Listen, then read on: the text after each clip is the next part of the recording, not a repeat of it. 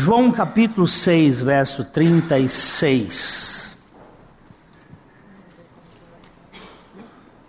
Nós vamos, vamos ainda é, chover no molhado. Recorrer às mesmas coisas. Eu gosto muito quando Paulo, escrevendo a carta de Filipenses, ele diz assim: A mim não me desgosta e é segurança para vós outros que eu escreva as mesmas coisas. Olha só, ele diz: Eu não fico enfadado, a mim não me desgosta, e é segurança para vós outros que eu escreva as mesmas coisas, ou que eu fale as mesmas coisas. Quanto mais eu bebo água, mais eu sou simpático com ela. Ela sempre descedenta a minha sede. Então nós vamos aqui, João capítulo 6, 36 em diante. Depois a gente vai vai Tem problema. Está lá. Porém, eu já vos disse que, embora me tenhais visto, não credes. Todo aquele que o Pai me dá, esse virá a mim. E o que vem a mim, de modo nenhum o lançarei fora. Então, esses dois versículos hoje. Ele está dizendo aqui no primeiro versículo, e nós já vimos aqui que este texto, porém, eu já vos tenho, já vos disse que embora me tenhais visto. Já vimos aqui os três verbos ver que estão apresentados aqui neste texto. O ver com os olhos, o ver no sentido de você constatar e o ver que aqui é theorel, o ver que é além da visão física em si. Embora vocês me tenham visto, vocês não creram. Mas Jesus não ficou triste com tudo aquilo. Ele disse assim: Todo aquele que o Pai me dá, esse virá a mim. E o que vem a mim, não lançarei fora. De modo nenhum. Procura aqui apertar nesse aqui. E esta palavra é que nós vamos, este termo é que nós vamos analisar um pouco hoje aqui.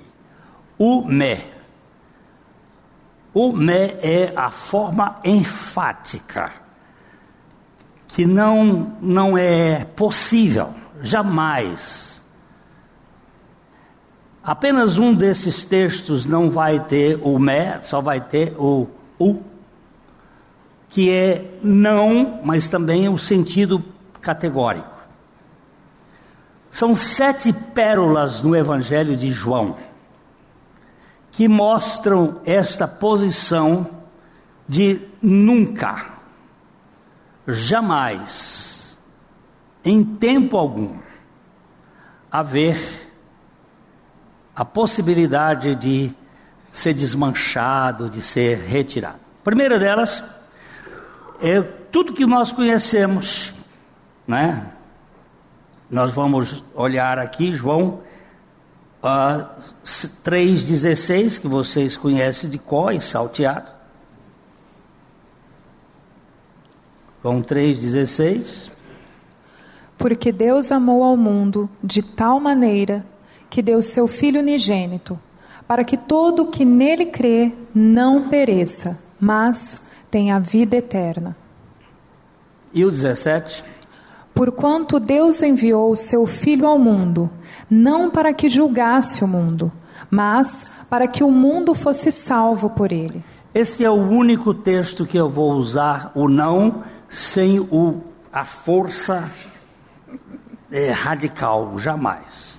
Porque Deus amou o mundo de tal maneira é a única forma de dizer como é que ele amou o mundo.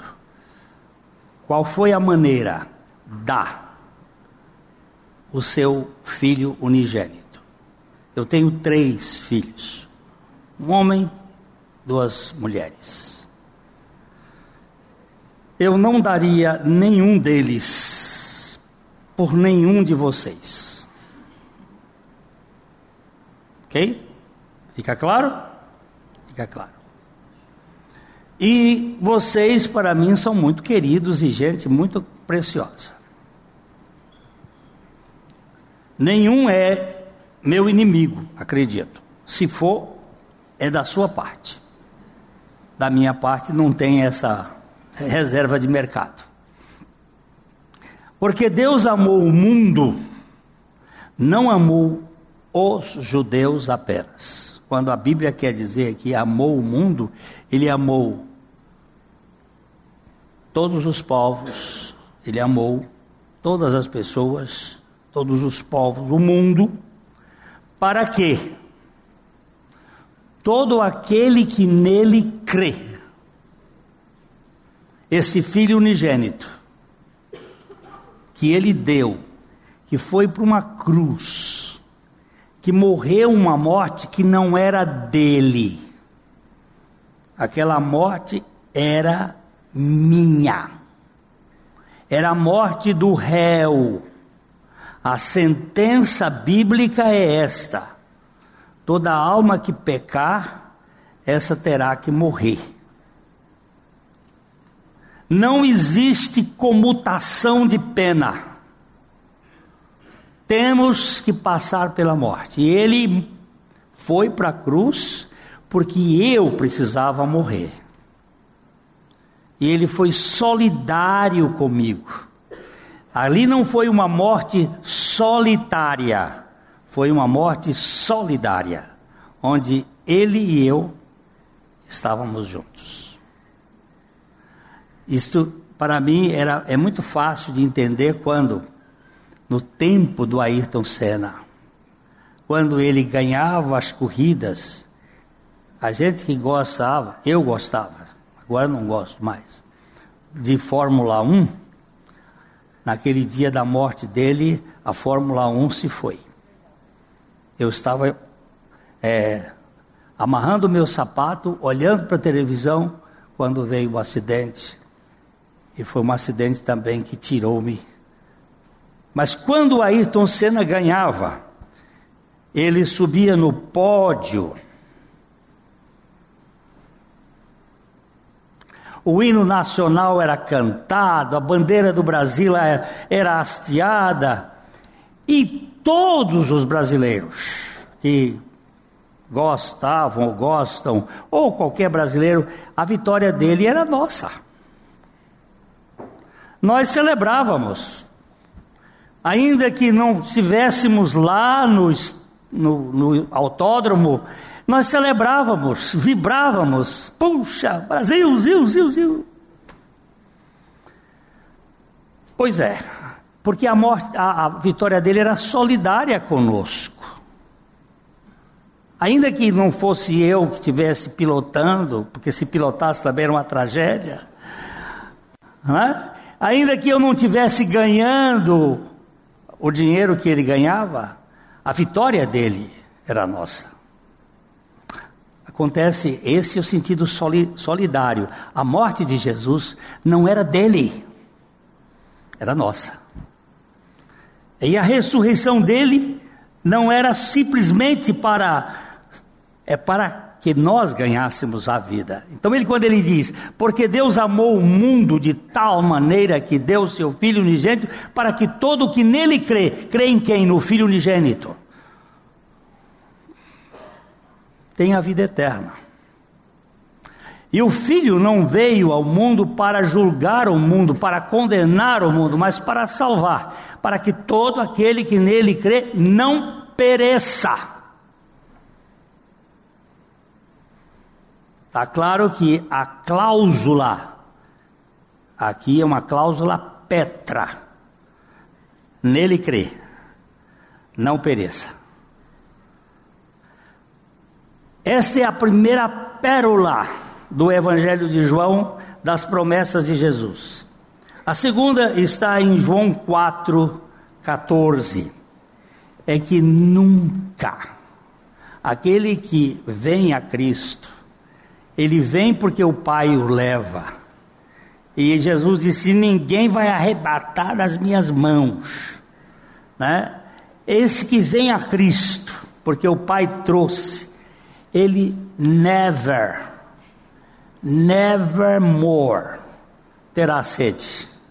Nunca, nunca mais terá sede. Veja bem, o que diz aí? Aquele, porém, que beber da água que eu lhe der, nunca mais terá sede. Pelo contrário, a água que eu lhe der será nele uma fonte a jorrar para a vida eterna. Aqui é a palavra umé. Olha, pode apertar lá que vai ser, vai aparecer ela. Não, aqui vai aparecer no mais. É no mais. Eis umé. Umé. Nunca mais terá sede. Se você vir uma pessoa na igreja, que está na igreja, e diz que não tem satisfação plena em Cristo, que vive caçando cacimba. Você não sabe o que é cacimba, né? É aquele lugar onde se brota água, mas de vez em quando a cacimba seca. Não é uma fonte. É uma cacimba que se cava e ali brota um pouco d'água, mas depois, às vezes, na seca, seca. Essa turma que anda caçando refrigério em outros lugares, sai buscando doutrinas, coisas, é que nunca bebeu na fonte. Nunca. Porque se tivesse bebido, não teria sede. Ele diz claramente: ó, aquele, porém, que beber da água que eu lhe der, ele está falando com a mulher samaritana. A mulher estava todo dia buscando água no poço de Jacó. Mas ele disse: Eu tenho uma água, e quem beber dessa água nunca mais terá sede. Nunca mais terá sede, porque a água que eu lhe der, ela vai formar uma fonte a jorrar para a vida eterna. Lá no meu velho Piauí, existe um lençol freático e uma o maior reservatório de água do mundo no subsolo. É uma quantidade fenomenal. Mas a água a gente não pode beber, porque ela sai com 54 graus. Não pode usar para agricultura, porque se você armazenar, ela já sai com 54 graus e o sol do Piauí é o sol do Equador. Imagina. Eu disse uma vez com um amigo lá em Teresina, no aeroporto, e ele disse assim: só é um sol ou é dois para cada um? Porque de tanto calor que faz, se aquela água que é armazenada não esfria nunca. Porque se de noite abaixa um pouco a temperatura, no outro dia ele sai e ele sai. É? O sol do Equador não é mole, não. Então não serve para você fazer irrigação. Mas eles tiveram uma época que eles fizeram, cavaram os poços, e a gente passava na estrada, ah, eles jorravam a 60 metros de altura. Esses são os poços artesianos de verdade. Jorrava, e tiveram que fechar vários para não desperdiçar tanta água. Tem muita água. Esta água aqui que Jesus está dizendo é que jorra, é que faz isto, que jorra, e jorra para a vida eterna. Quem beber dessa água nunca mais terá sede. aquele que conheceu a Jesus e bebeu de Jesus, porque ele disse: O meu corpo é verdadeiramente comida, e o meu sangue é verdadeiramente bebida. Quem de mim se alimenta, por mim viverá. E quem satisfez com Cristo, olha, ele pode passar por todos os problemas da vida. Mas se há uma, um cara que não vai ter sede, é aquele que está na suficiência do Senhor. Porque ele, ele basta. Né? Eu sei que eu tenho um, um Deus que deu seu filho por mim, e ele foi para a cruz em meu lugar, ele morreu a minha morte, ele ressuscitou para me dar a sua vida, e ele é a minha satisfação, ele mata a minha sede. O, o quarteto ainda há pouco cantou satisfação é ter a Cristo. Não há maior prazer, não existe. Ele é a grande satisfação. Ele me satisfaz. Não quero mais nada. Não preciso. Então, ele. Se você está buscando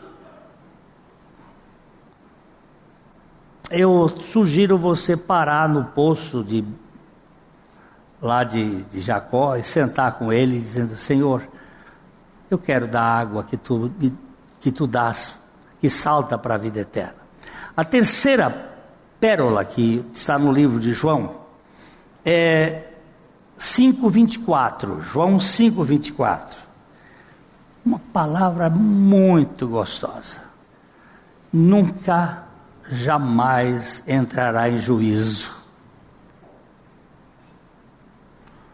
Tá bom? Em verdade, em verdade vos digo: quem ouve a minha palavra e crê naquele que me enviou, tem a vida eterna. Não entra em juízo, mas passou da morte para a vida. Vai lá para o não. Ó, o passa.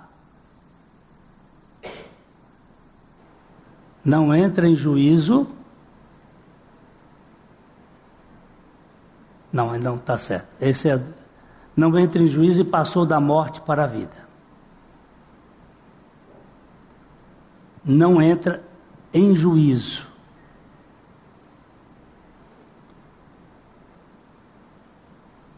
Me enviou, tem a vida eterna não entra em juízo.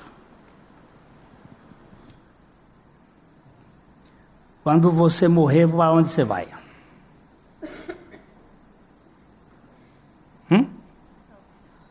Por quê?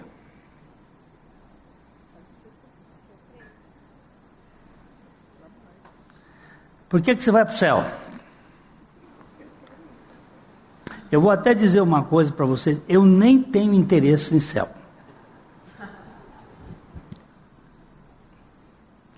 eu perdi o interesse pelo céu. E se eu for para o inferno com Jesus, eu, fico, eu serei a pessoa mais feliz do mundo. Isso é, isso é impossível. Mas eu estou usando uma questão. Sabe por quê? Porque é nele. Não é no céu. É ele. É por causa dele. Eu não tenho mais ser julgado por ninguém, nem Paulo disse, nem eu a mim mesmo me julgo. Eu encontrei um Salvador que agora não tem mais Supremo Tribunal Federal para fazer embargos de infringência. Não tem mais nada para fazer, não entra em juízo. Por quê? Porque passou da morte para a vida.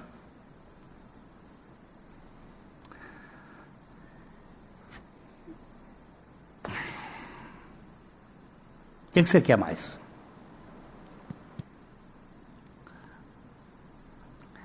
Você quer contratar um outro advogado para.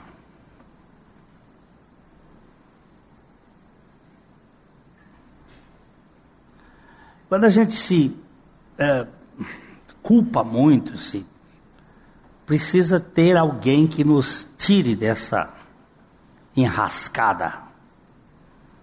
E agora, quem crê nele, pode ter certeza. Não vai ter mais condenação. A quarta verdade, quarta pérola que eu vou encontrar aqui em João 6, eu estou indo pelo, pelas, pelos números, podia mudar. João 6, 35, que é bem pertinho onde nós vemos, que ele diz assim: nunca mais terá fome. Olha, eu não, eu não me perco, eu não tenho sede, eu não entro em juízo, eu não tenho fome.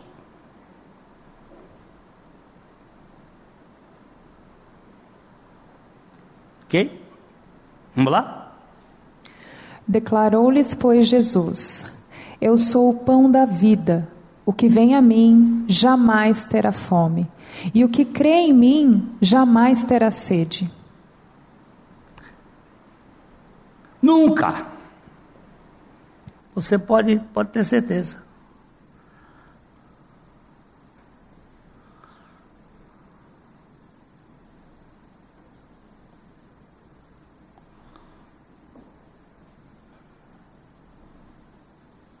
Eu estava conversando com uma senhora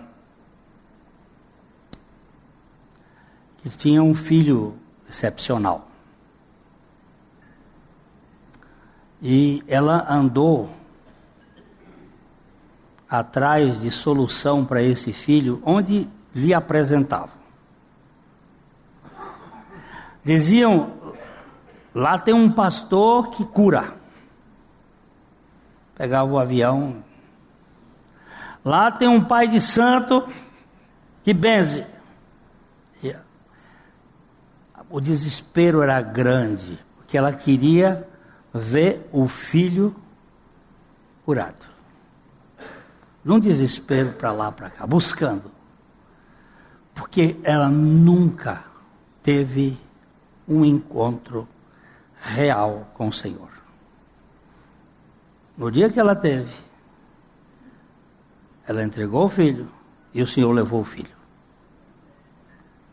Porque às vezes não, é, Deus não deixa, leva.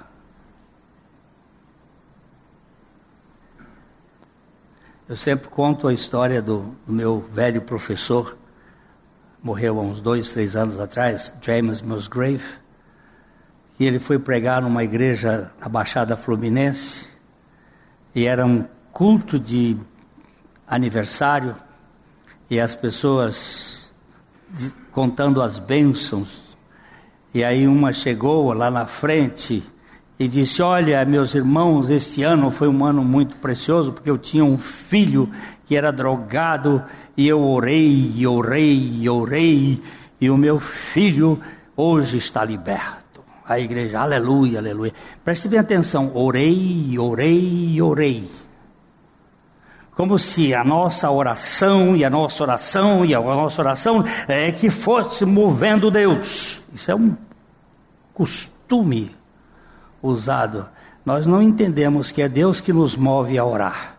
Nós entendemos que nós movemos Deus a responder às nossas orações.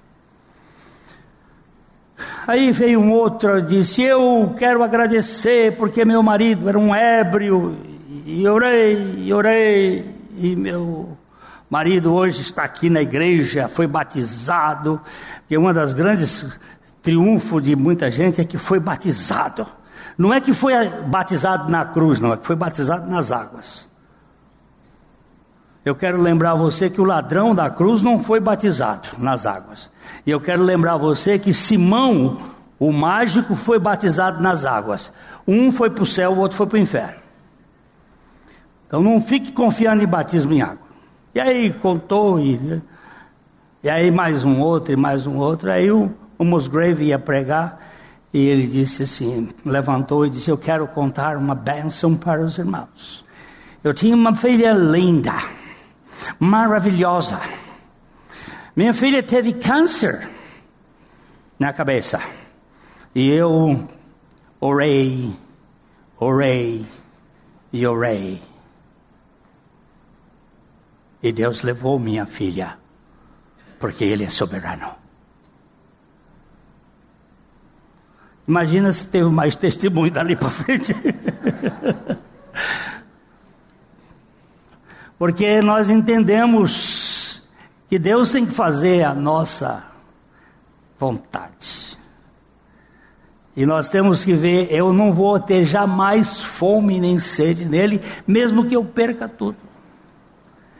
Quando Lutero compôs o hino Castelo Forte, ele disse: mesmo que tenha que perder famílias, bens, poder, embora a vida vá, por nós Jesus está e dá-nos a seu reino. Eu estou satisfeito nele, ele é a minha satisfação.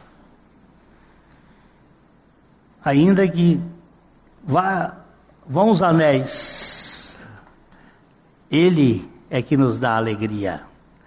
Então, isto, essa pérola que eu acho aqui, Jesus, ele não me faz perder hoje. Não há nada que me desmanche a minha salvação. É, ele me satisfaz, me mata a minha sede, a sede de significado. Quem é você? Eu sou um filho amado. Melhor do que isso? Não conheço. Não é o que, curso que você tem, não é isso, não é aquilo, é. Você é amado de Deus. Você não entra em juízo, você nunca mais terá fome. Tem uma satisfação. Não estou falando de estômago. Falamos dessa fome existencial que muita gente fica procurando aqui e acolá alguma coisa para mitigar a sua existência, procurando, mas não, não tem satisfação, não tem, não tem alegria. Hum, a, a, quinta, João 8, 12. João 8, 12 é acabou, acabou o tempo da escuridão. Acabou o tempo de andar nas trevas Olha o que diz aí o texto.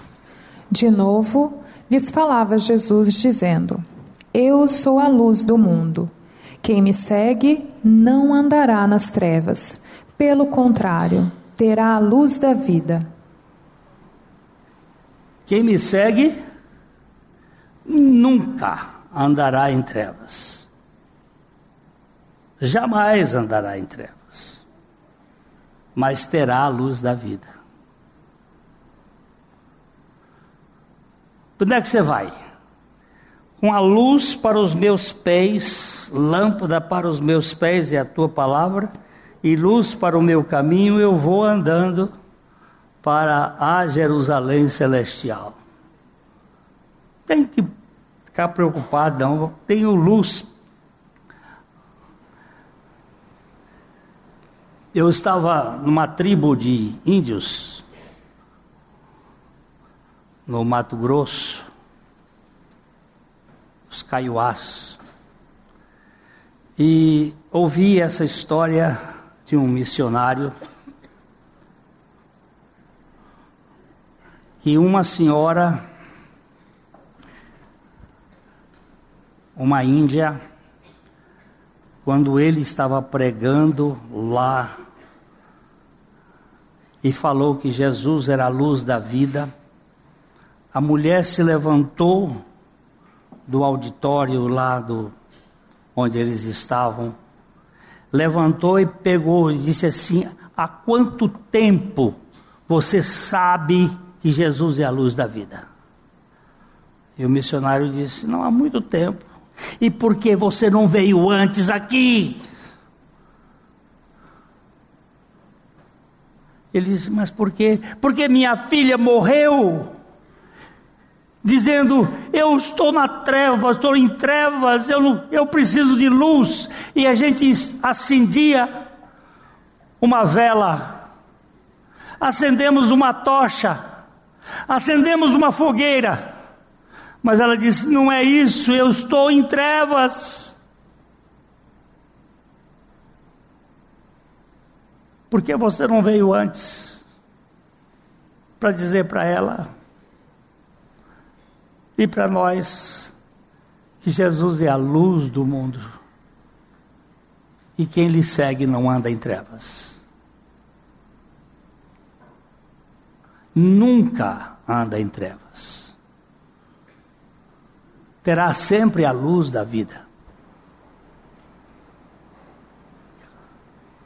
Eu sei que eu não vou me perder jamais, porque ele disse: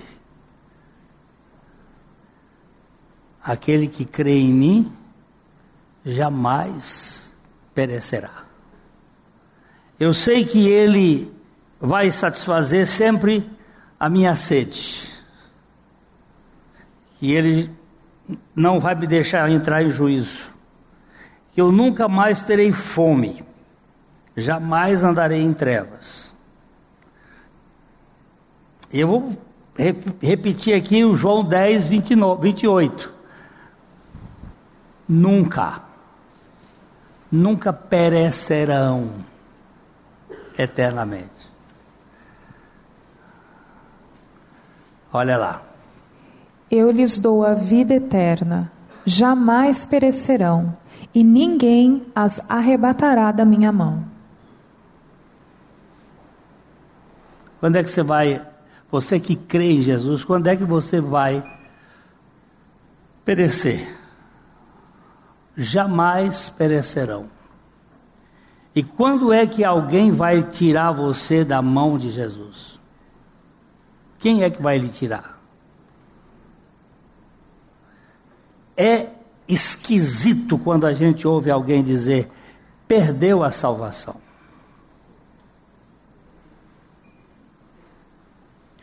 Eu estive eu estive num velório, está aqui a descrição. Fui ao velório de um amigo que havia tirado a sua vida. Logo que entrei no recinto, uma pessoa me perguntou: Tem perdão? Eu disse: O quê? O suicídio. Antes que esboçasse uma resposta, a filha desse amigo veio ao meu encontro indagando: Tio, e a alma de meu pai tem salvação? Em seguida, uma amiga me cravou a saída para o suicida. O tema é denso, as opiniões divergem, mas como a Bíblia responde todas essas perguntas? O único pecado que não tem perdão é a blasfêmia contra o Espírito Santo.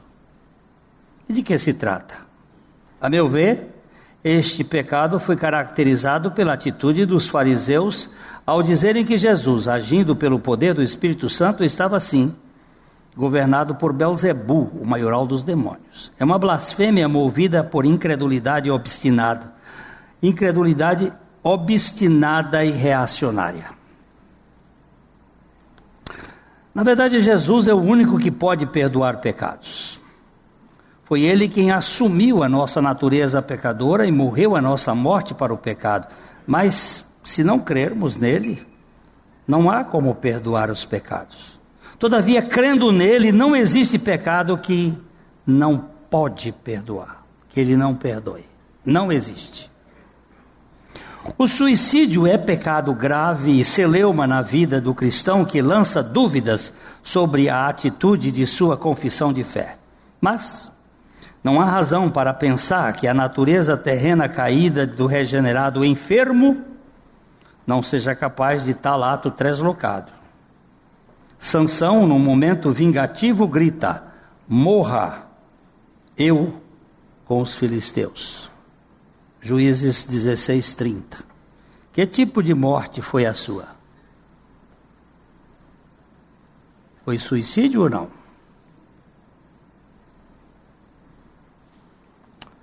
Nós precisamos ver o mundo ser retirado de nós pela graça do Pai, mas nunca nos retirarmos deste mundo de modo violento, agredindo a tantos. Alguém disse que nunca devemos tirar o inquilino da moradia enquanto o proprietário divino não exigir. Contudo, também não podemos dizer que a morte possa nos separar do amor de Deus. O apóstolo Paulo, fazendo inventário da certeza daqueles que foram justificados graciosamente por Cristo, diz: Estou convencido de que nem morte, nem vida, nem anjos, nem demônios, nem o que existe hoje, nem o que virá no futuro, nem poderes, nem altura, nem profundidade, nada em toda a criação jamais poderá nos separar do amor de Deus revelado em Cristo Jesus, nosso Senhor. Romanos 8, 38 e 39. Nem a morte, diz ele. Creio que Cristo Jesus morreu por todos os meus pecados, quer estes sejam conscientes ou inconscientes, quer passados, presentes ou futuros, quer confessos ou inconfessos. Assim, nem a morte, nem a vida, e nem coisa alguma poderá me separar da obra plena e suficiente de Cristo Jesus, que foi feita em meu favor na cruz e na ressurreição. Alguns acham que, em face de não poder pedir perdão após o suicídio, que isso nos separa de Deus para sempre. Mas há pecados que não temos tempo de confessá-los, como no caso de um, de um acidente que nos tira da chance de pedir perdão. A Bíblia diz que, eu, que se estou em Cristo, nada me separará dele, nem mesmo a morte. A questão é: estou nele, de fato? Sou uma nova criatura? Se estou em Cristo, nem o suicídio me tira dele. Ninguém mais do que Deus é necessário para assegurar-nos o amor dele por nós, diz Richard Sipes. Mendigos, o mais que disserem é pura especulação. Eu sei que ninguém pode me separar do amor de Deus. Nada. Se eu estou em Cristo, não pode se desfazer. Por isso ele diz aqui: cadê o texto? Sumiu, não acabou, não, meu amor. Eu ainda tenho mais, eu ainda tenho mais tempo. Não perecerão eternamente. Ninguém, eu lhes dou a vida eterna, jamais perecerão e ninguém as arrebatará das minhas mãos. E dizendo isso, do suicídio, eu digo, o suicida, ele não é, ele não está sadio nessa hora.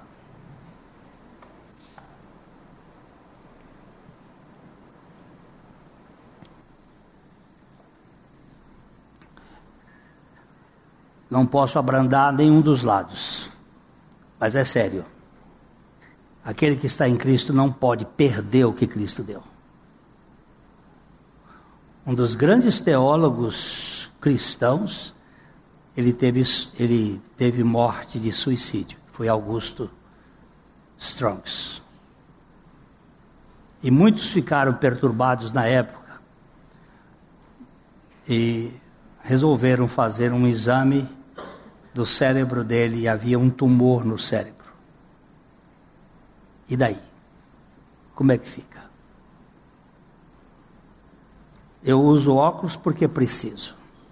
Às vezes tem gente que não toma remédio. Precisava tomar remédio. Precisava tomar um antidepressivo. Mas tem a gente que acha que não. Que vai que a fé dele vai curar. Amém. Se curar, curou. Fico muito feliz.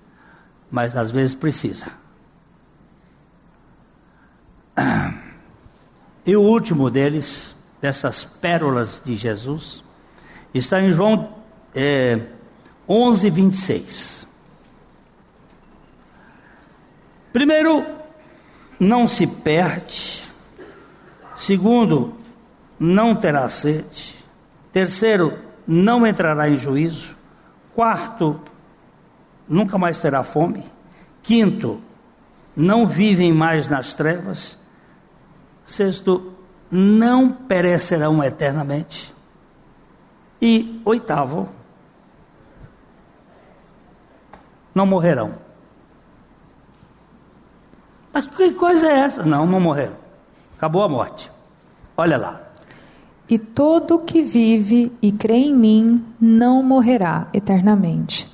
Crês isto? E quando o meu irmão morre? Não morreu. Como não morreu? Morreu? Não morreu. Dormiu. Se está em Cristo, é nova criatura e só dormiu. Não existe mais morte para o cristão. Mas ele está morto igual o outro. Não, o outro está morto. O cristão não está morto. O cristão está dormindo.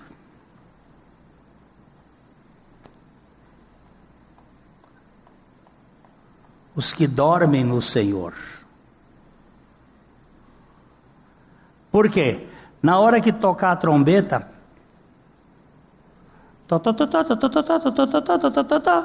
que vai acontecer? Eles ressuscitarão primeiro. E nós seremos transformados num abrir e fechar de olhos. O que, que significa a palavra cemitério?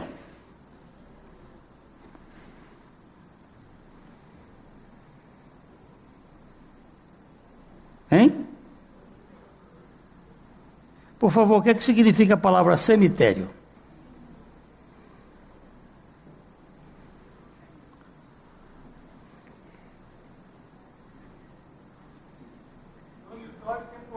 Opa! Dormitório temporário. É, uma, é um flat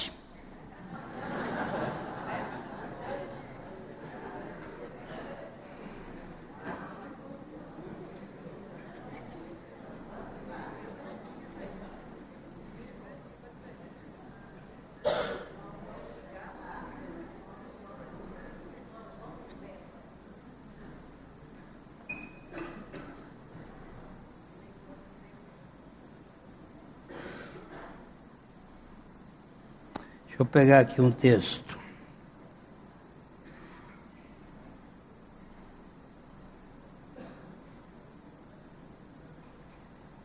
Vamos para é, 1 Tessalonicenses capítulo 4.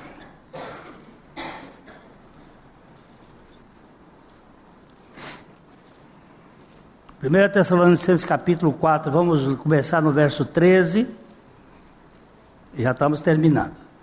Estou dando tempo aí para vocês depois ir para casa saber notícia da política. Estão nervosos para saber?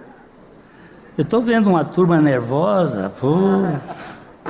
Não queremos. Porém, irmãos, que sejais ignorantes com respeito aos que dormem para não vos entristecerdes como os demais, que não têm esperança. Uma das coisas que os que não têm esperança fazem é se entristecer na morte, no sentido de tristeza de não ter, não ter, não ter esperança nenhuma do que não entristecer, pois se cremos que Jesus morreu e ressuscitou, assim também Deus, mediante Jesus, trará em sua companhia os que dormem. Ora, ainda vos declaramos, por palavra do Senhor, isto: nós, os vivos, os que ficarmos até a vinda do Senhor, de modo algum precederemos os que dormem. Porquanto o Senhor mesmo, dada a sua palavra de ordem, ouvida a voz do arcanjo e ressoada a trombeta de Deus, descerá dos céus e os mortos em Cristo ressuscitarão primeiro. Aí você vê que ele, ele liga os que dormem com os mortos em Cristo. Porque nós morremos em Cristo lá na cruz do Calvário, e foi aonde ganhamos na ressurreição a sua vida, e esses que estão mortos em Cristo, eles dormem e eles ressuscitarão primeiro. E aí depois? Depois, nós, os vivos, os que ficarmos, seremos arrebatados juntamente com eles, entre nuvens, para o encontro do Senhor nos ares, e assim estaremos para sempre com o Senhor. Aleluia! E aí, o que, que ele diz aí no final? Consolai-vos, pois, uns aos outros com essas palavras. Você crê nisso? É? Consolai-vos uns aos outros com essas palavras. Então, meus irmãos, nós temos aqui um evangelho que nos dá suporte. Alguém me disse uma vez assim, mas e se isso tudo não for verdade, Glênio?